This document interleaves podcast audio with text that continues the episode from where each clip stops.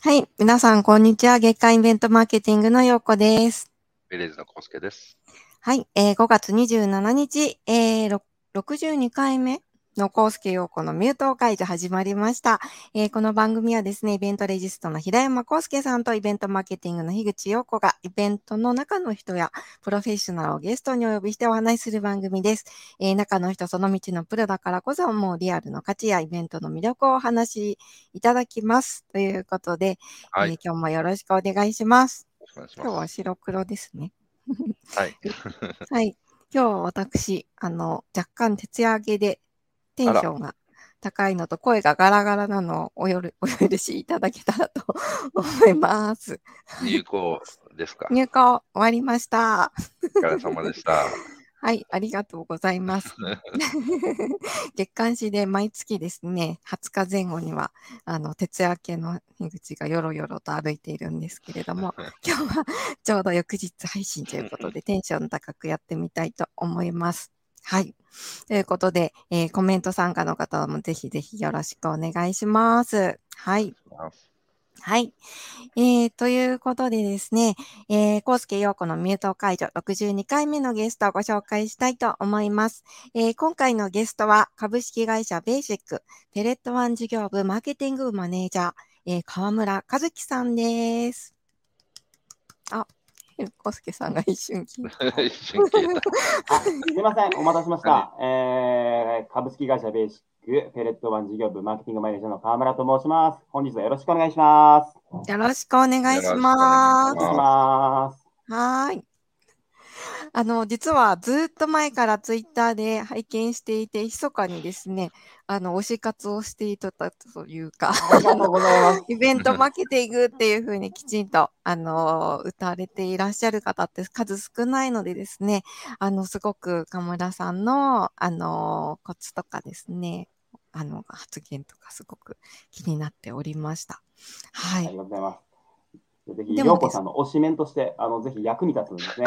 ノウハウを今日皆様にお伝えできればと思ってますので、頑張りたいと思います。よろしくお願いします。あすごい、公式で推しメンを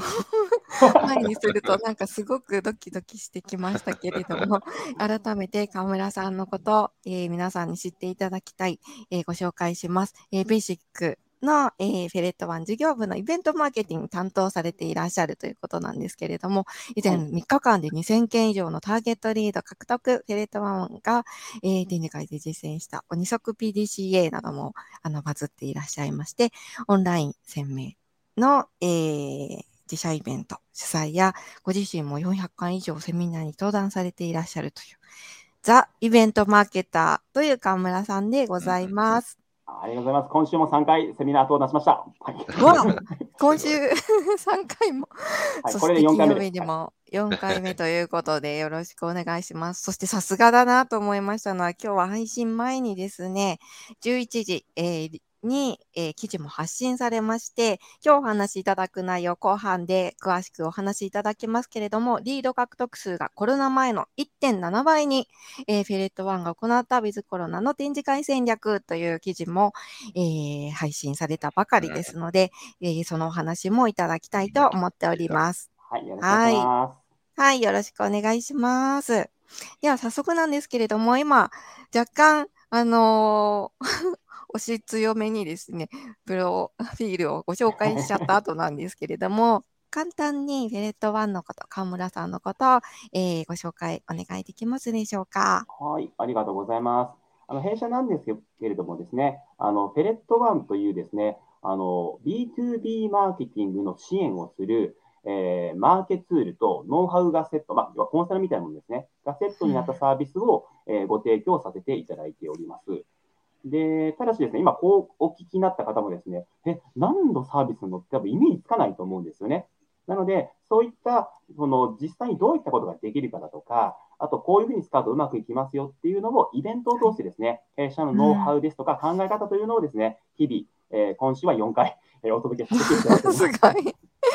なるほど。それで登壇回数増えるわけですね。そうです、そうです。うん。えー、河村さんのこは、もともとイベントマーケターとしてのキャリアだったんですか？あそこで言うとですね、あの僕のイベントとのこの兼ね合いでいくとですね、多分一番最初は本当に高校生の学園祭ですね。高校生の学園祭で、なるほど。はい。なんてこう、商品を、例えば、そうです、タコスかな作って売ってたんですけども、めちゃくちゃ売れてですね、なんてこう、イベントって楽しんだから、うん大学で学園祭の舞台局長で、あの要はうんバミるとかありますよね、舞台に。はいはいはいババミって台本書いてっていうのをやり、はい。はい。で、えー気がつけばですね、まあ、本当はあの人材紹介に入った後、えーまあ今、今の会社でずっと営業してたんですけども、ある時、そのセミナー講師が一人必要ってことになってですね、で順番にやってったんですけど、結局一番うまかったのが僕だったんで、いや君やってよっていうことで気がつけば、それから450回ぐらい登壇してるっていう。すごい。なんかお話しするの引き込まれちゃいますもんね。なんだろう。聞いてる方の気持ちを言ってくださったりするのが、なんかすごく話していて気持ちいいと言いますか。ありがとうございます。さすがもううまいですね、進行が。62回目だけありますね。とんでもないです。いえいえ、ありがとうございます。こうしてですね、なんか私がニタニタしてしまうので、えっと、次に進行したいと思いますけれど、あの、もともと私も2015年にイベントマーケティングというですね、月刊誌、あの、発行しましたけれども、当時、ツイッター上にもですね、なかなかイベントマーケティング、イベントマーケターっていうふうに目打っていらっしゃる方少なかったと思います。今はもう本当に河村さんのようなこう方が、えー増えてきたかなっていうところなんですけれども、えー企業にとってのイベントマーケティングという専門職、やっぱり置いていらっしゃるっていうのはまだまだ少ないですよねそう。ですね。うんうんうんでまあ、企業にとってイベントマーケティングでいくと、さっきのあの僕のフェレットバーの下りともつながるんですけども、やはりその、特に複雑な商品であればあるほど、えーなかなかこう、オンライン上だとか、お電話だけだとやっぱ伝わらないんですよね。そのなるほど時にやっぱりこうセミナーであったりとか、あとリアルの展示会に出展することによって、よりこう商品のことを知っていただく機会っていうのを、えー設けさせていただけるので、やはりイベントですね。よく僕が言ってるのは、やっぱりこうイベントって情報の伝達量と熱が違うんですよね。やっぱりこううんその場でリアルで見ることで、あのうん目もですし、あの耳もですし、まあ、場合によっては触ったりして、五感でもう情報を仕入れることができる。で、結構熱が上がって、商品に対する購買意欲だとか、うん。商品に対してもっと知りたいっていう気持ちが上がるっていうふうによく言わせてもらってます。うーん。やっぱりこう人がメディアというか、あのーその人を通して好きになるっていうところもありますし、イベントの良さってすごくいろんなところにもあると思うんですけれど、イベントマーケ結ターで、構熱量ってね、あのよはい。くこの配信でも出てくるキーワードがあったりするんうんで、やっぱりなんか共通してイベントって熱量すごくあるんだなっていう、一番こう、メジャーしにくい非非科学的な言葉だけど、やっぱ熱量なんだよなっていうのはすごい感じますよね。近あの僕らが展示会でも、実はもうすぐに受注とか制約をいただいたんですけども、あれ、僕だけになっちゃった。はい。えーいただいたんですけども、その時に買われた理由は何ですかっていうとですね、やっぱりこう熱量と、まあ、勢いだよね、イベントはっておっしゃってたので、ああ、なるほど。なので、割とその背中を押してくれる機会っていうものを、やっぱりイベントというものは、あの持っているのかなとは思いますね、やはり。うーん、まあ、専門用語で態度変容っていうんですけど、はい。うんそうですよね。最後の確信を持つっていうところの、あのー近いかもしれませんね。うーん。あの、ただ、そのイベントマーケターっていう欲っていうのがなかなか、その、一社にお一人だったりとか、はいはい、あの、存在が確認できなかったりとか、ウーマみたいなもんですね。未確認生物ですね。はい。まあ SNS のね、中の人は SNS 見れば、その方と公式でつながったりっていうようなやり取りあったりっていうところもあったりすると思うんですけど、どういうふうなイベントマーケティングのコツとかを、あの、ご自身の中で、こう、まとめていかれたりとか、言語化されていったりとか、共共有するのも難しいですよね。さっきの熱量が非科学的というのもと一緒なんですけれど。まあ、基本的にその弊社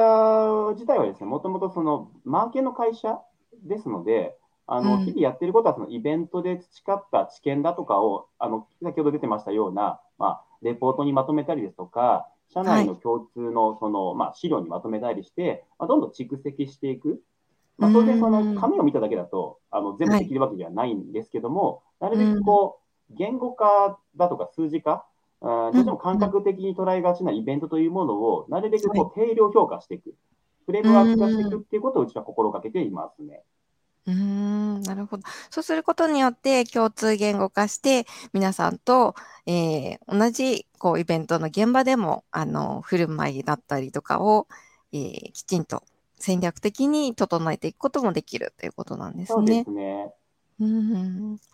まあ、例えばですけど、まあ、絶対皆さん知らないですけども、あの僕らの社内だとよく言うのが、えーはい展示会で行くと、あの、アイドマの法則の 3D 化だとか立体化とか言っててですね、そのいわゆるアイドマの法則をいかにこう展示会の中でこう立体的にストーリーとして流すかみたいなマーケの手法がある程度確立されてたりするんですよね。うーん。っていうふうにもフレームを作っちゃって、社内でそれを使って話していく。うんで、結果それを、えー次回改善するためにどうするかみたいなことも常にそれをベースに話せるので、どんどん良くなってるっていう循環があると思います。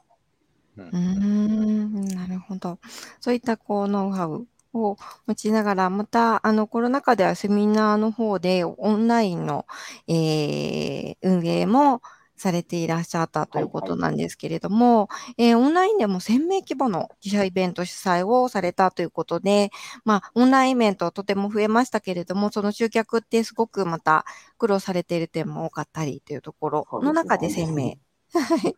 すごくその、せ収穫だったり、そこでの満足度だったりもそうですけれども、やっぱりイベントマーケティング担当者ならではのオンラインの体験設計というのもあったんでしょうか？えっ、と、そうですね。あの、まあ、基本的にその、お客さんが何を欲してるかから逆算して仮説検証して登壇者を選ぶっていうふうにうちは全部やっているんですね。まあ、それ当たり前だと言えば当たり前なんですけども、うんうんなんか割となんかイベントってなんか、はい。なんか面白そうなことできませんかみたいなこと言う人いますよね。ふわっとしてますよね。ふわっとしたこと、ふわっとしたこと、はいはいなんか、なんかしたいよねみたいなうん人多いんですけども、はい。うちはもう、あの、よく変態って言われるんですけども、なんか、今回の対象はこういった人で、こういった悩みがあって、それに対してこういったイベントをやる。ちなみに、御社はこういった話をしてくれば、うん。御社の商品に興味を持ってくれるはずなので、最後ここに落とし込みましょうみたいな、もう、なんかに A4 用紙2枚ぐらいの企画書作って各企業ごとに、それでも提案していくっていう。ああ、ちゃんとシナリオというか、設計を持ってそれにのっとってっていうことですね。イベントマーケを科学してるんですね。っていうコメントもありましたけれども、やっぱりその科学されるためには、いっぱいこう、場数を踏んで失敗もして、それをまた変えていくっていうような繰り返しですか？そうですね、もう日々繰り返しですね。まあ、ただし、うんまあ、ちょっとすごいマニアックな話になるんですけども、なんかセミナー1回1回っていうよりは、やっぱりこう、クォーター、つまり3ヶ月に1回とか、半年に1回ぐらいの頻度でやることが多いです。で、理由としては、その、イベントって、その、流入経路、まあ、その要はどこから来られるかだとか、当日の例えば天気だとか、い、ろんなものですごく左右されるので、なんかあんまり1回1回で一喜一憂一憂しても仕方ないなっていうふうに、社内では言ってます。なんでうん大体そのサンプル数がたまるまでに3ヶ月とか2ヶ月かかるので、そのタイミングでその大まかな、大型な変更かなをする。当然あの、日々のチューンアップはするんですけども、大きな見直しには、その一定の期間を置いて、サンプル数が、えー、溜まってからしかうちはやらないですね。うーん、なるほど。やっぱり、あの、点で終わってしまうところも多いかと思うんですけれど、こう、LINE で見ていらっしゃるっていうのは。そうです、そうです。うーん。たまたま例えばね、今日もですけど、陽子さんが徹夜明けで眠かったから数字が悪かったとか、そんな話になったとしたら、それって全然非科学的かつ、じゃあ次回はじゃあお酒を飲まないでおこうとかね、一緒に寝ようみたいなことになるじゃないですお酒飲んで、あの、徹夜じゃないですよ。原価上げたからそのままお酒飲んだかなと思ったんですけど、いや、すみません。そうですね、そういうのそんな俗人的な問題にどうしてもなりがちになっちゃうので、まあまあ、そうですよね。うん、そうじゃなくて、あのサンプル数貯めて、本当の原因は何なのかっていうのを突き認めた上でしか、僕らは改善したくないっていうふうに思ってますね。うん。それはサンプル数っていうのは、データとアンケートみたいなことですかね。えっ、と、そうですね。まあ、特に一番重要なのは、あの、参加者の数ですよね。一定の参加の者の反応から、その後の、例えばアポ確率ですとか、えー案件確率っていうのを出していくので、うーん。たまになんだろう、その、2、30人しか集まらなかったセミナーで、次回どうしようみたいなこと言われる方いらっしゃるんですけど、いや、とりあえず5回やれよっていうのを僕言ってます。うん。うん。あそこからはもう何もわからないです、正直な話。うん。うんせいぜいアンケートを見て、あのはい補足情報で取ることはできるんですけども、うんちょっと再現性って見るとちょっと弱いかなとは思ってますね。うーん。なるほど。か染みてきますね。でも、あの、その、はいはい。えー、そういった、やっぱりサンプル数だったり、その言語化だったりっていうことの中で、あのーやっぱりコロナ禍でのこう変数ってすごく多い時期だったりして、はいはい。今それを読むっていうのはとてもマーケターの方にとっても大きなお仕事かなと思うんですけれども、イベントマーケティングの現場で言うと、最近の動向として、今日11時にもあの発信をされましたけれども、えー先日あの出展された展示会で、えーリード獲得数がコロナ前の1.7倍に、レッドワンが行ったウィズコロナの展示会戦略という記事アップされていらっしゃいましたけれども、えー展示会は心理戦だなって思いながら、こう、記事を 拝見をさせていただいておりました。あのー詳しいね、内容やコツっていうのは、本当にこの、えー記事からですね、学んでいただきたいなというふうに思うんですけれども、はいはいえー改めてその1.7倍になったっていうことの成功要因のポイントを挙げるとすると、どの部分になりますでしょうか？うん。そうですね、成功要因でいくと、まあ、はい一番はちゃんと現場を見て仮説を立てて取り組んだっていうのが大きいかなと思ってます。この記事にも書かれてるんですけども、あのはい今回出た展示会と同じ企業さんがやってらっしゃるイベントの同会場に行って、あのその時の人の動きだとか、目線だとか、いそのキャッチに対する反応を全部、写メ撮ったりとかして、全部分析したんですね。なるほど。行動分析。コード分析だとか、あとそのはい。人の溜まり具合だとか、流入だとか、きあの回遊みたいなのを全部見ててですね、多分あの運営者からすると、なんていうか、なんちゅう不審者やと思われたと思うんですけど、それは違う、違う展示会ということですか？のあに。で、あで違う展示会なんですけども、あの場所が東京ビッグサイトであったっていうのと、うん。はい。まあ、あと社名を言っちゃうとあれなんですけど、要は RX ジャパンさんですよね、がやっていらっしゃるイベントだと、大体あのブースの配置とか距離感とうんうん。か、大体同じだったりするので、うん。ああ、通路の幅とか、はい。そうです。で、かうん。つ僕らがメインで考えている、えーまあ、B2B の方が多そうなイベントっていうのを絞って、えーうん少人数ですけども、あのカメラとかパシャパシャパシャパシャ撮りながら、うん。あの分析してですね、で仮説立てをして、そこに対してブースだとかオペレーションを構築して当日の、えー乗り込んだっていうのはでかいです。なんでも準備100%うんってところですうーんよくね、ブースの写真を撮る方多いですけど、来場者の様子撮る方ってなかなかいらっしゃらないです確もんね。かにね、参加者目線になる大事ですよね。大事ですね。ものすごく研究しました。もう誰が、その、どんな格好をしているか、どんな格好っていうのはフェイスシールドをしているのか、マスクをしているのか、うん。えー配っているノベルティは何なのか、えーうん。配っているチラシは何なのか、えーうん。っていうのも全部見て、多分今展示会における、コロナ禍における展示会のトレンドはこんな感じだっていうのがあり、最悪なプランと、えー回復したプランみたいなのを考えて、うん。えー一旦最悪プランで企画を取りながら、はい。えー当日うまくいけば上に上げれるような、ちょっとバッファーとかも用意したりとかですね。うーん。あの、展示会って3日間あるじゃないですか。はいはいそ。の中でも、こう、仮説はまたどんどんと変わっていく。それに対して、こう、対応していくっていうような形ですか。そうですね。例えば、えっ、と、この記事の下の方にぜひ出しておいていただきたいのはですね、これ記事にはあえて書いてないんですけども、うんあの。看板持ってたりするんですよね。これ、あの、皆さん展示会,、展示会に出る方はぜひ覚えてください。これは覚えておかないと損するんですけど、下の方に入れてもらっていいですかね？すみません。あの、看板を持っている実際の下の方にあるんですスが、クロールをしていただいしていてい、て、はい。ででこう下です。でよくあのありがちなのは、もうブース造作、もっと下ですね、しちゃっているので、なんか当日ってもう作ったらもうやることないじゃんみたいなことを、ストップ、ここですね、言う方いらっしゃるんですけども、そんな方におすすめなのがですね、この看板ですね。でこの看板、何のためにやってるかというと、狙いが2個あって、1個目がコロナで声を大きく出すことができないから、えーあ言葉ではなく目で見させるっていうので、これを持ってこう動かすっていうので、えー目でキャッチを取るっていうのが1個目。で2個目は、ブースって作ったらいじれないですけども、えーこれって持ち運びができるんですよ。だから例えば、ブースの中で明らかにこう動線、当初動線が強いと思ってたところは人がいなくて、細いと思ってたところに人がいっぱいいるとしたときに、あ、やばい、今から看板変えられないってなるじゃないですか。うんその時にこれを持っていくと、そこでもう一生懸命 PR ができると。うん、なるほど。なんかあの、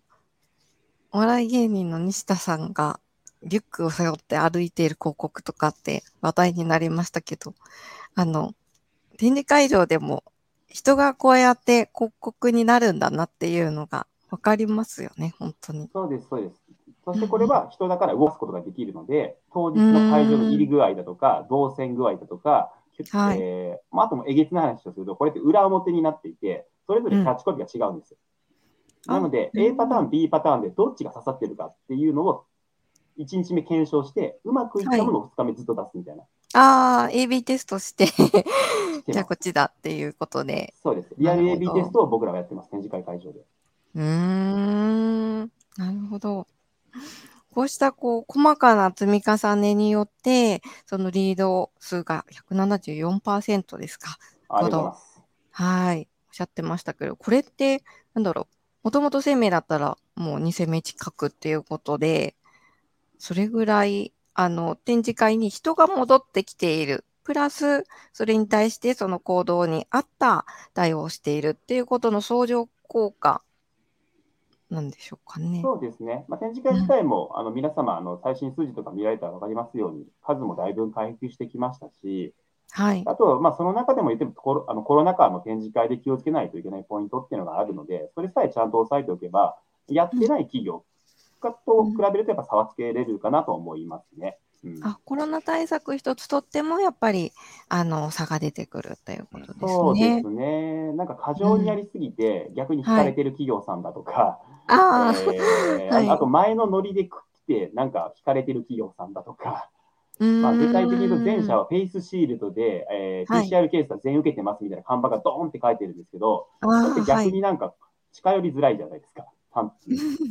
まあ、実際、事前調査で分かったんですが、全然人がいなかったりとか、逆になんだろう、キャンギャルとかを使って、まあ、一昔流行ってましたけど、こう人海戦術でわーっとこう取り囲むようなことをやってらっしゃる企業さんも、まあ、やっぱり嫌われてましたし、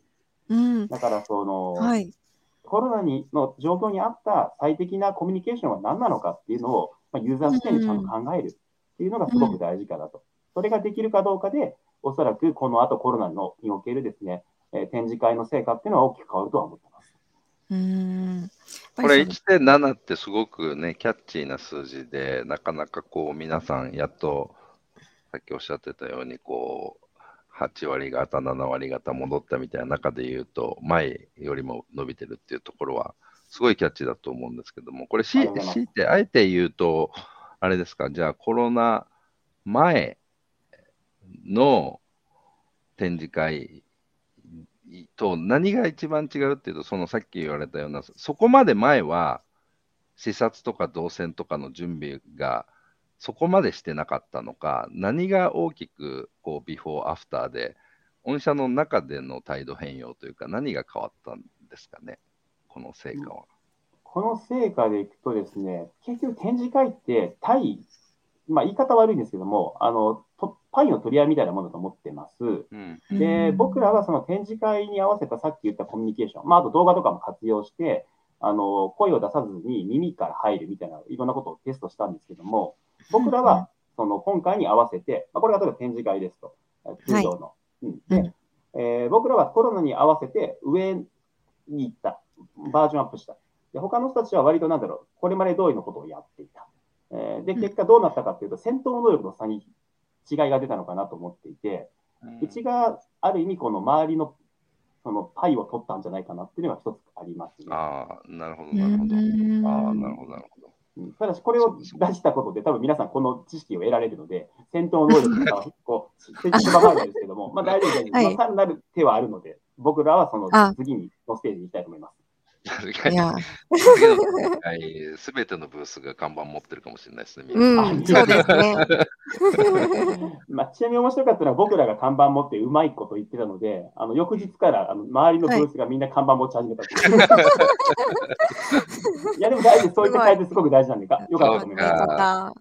それがなかったら2倍ぐらいいってたかもしれないですねい。やー、そうですね。いち早く周りが対応されたので。うーん。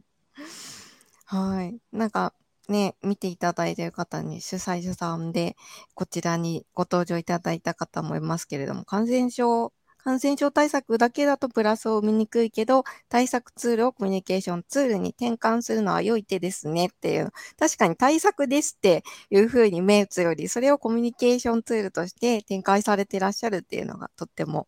いいですよね。ありがとうございます。はい。あの、うん今、お名前見たけど、お知り合いの方でした。ツイッター上でやり取りとかされてるかもしれませんね。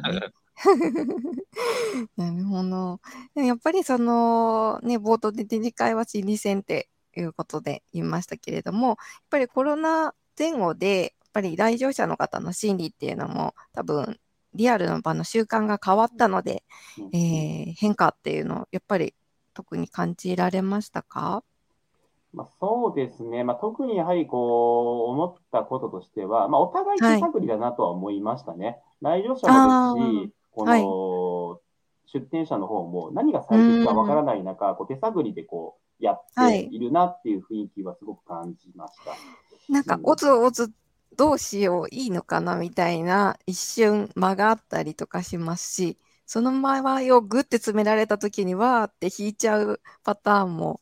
ありますし。ありますね。近くのブースで、なんだろう、いあの展示会が本当コロナ前のよくあったんですけども、ずっとついていくっていう、そのあチラシ持ってはい。くれるまでずっとついていくみたいなコミュニケーションをやってらっしゃる企業さんいらっしゃったんですけど、あはい。そこの企業さんはどんずれってましたね。引かれてました、私もありましたね。なんかこうガイガイドマップ見ながら見てたらそのマップの上にチラシをグッて。来られた時には本当にびっくりしましたね。なんていうかそんなにうん。そのし なんだろう。久しぶりにああいう人混みの中に行く人の心理ってちょっとドキドキしてるのかなっていうところもあるので、やっぱりそういったところにこう寄り添うにはどうしたらいいんだろうっていうのを考えられた結果っていうところもなんか記事の中でやっぱり読んでいて感じました。うん。ということで、あのーかなりですね、あの、コツで戦闘力を上げたい方は、えー、河村さん。の、えー記事、えーリード獲得数コロナ前の1.7倍にという記事ですね。ぜひ、あの、読ん。でいただいて、コメント欄にも後で URL 入れときたいと思いますので、そちらの方でぜひチェックしてみていただけたらと思います。まあ、いつかまた、あの、イベントマーケティングのですね、あの、皆さんで座談会とかしながらですね、はいはい。えー定点観測座談会みたいな形もしたいななんて思っておりますので、ぜひぜひ、あの、よろしくお願いいたします。はい。はい。ということでですね、ちょっと、えー、短い時間ではあったんですけれども、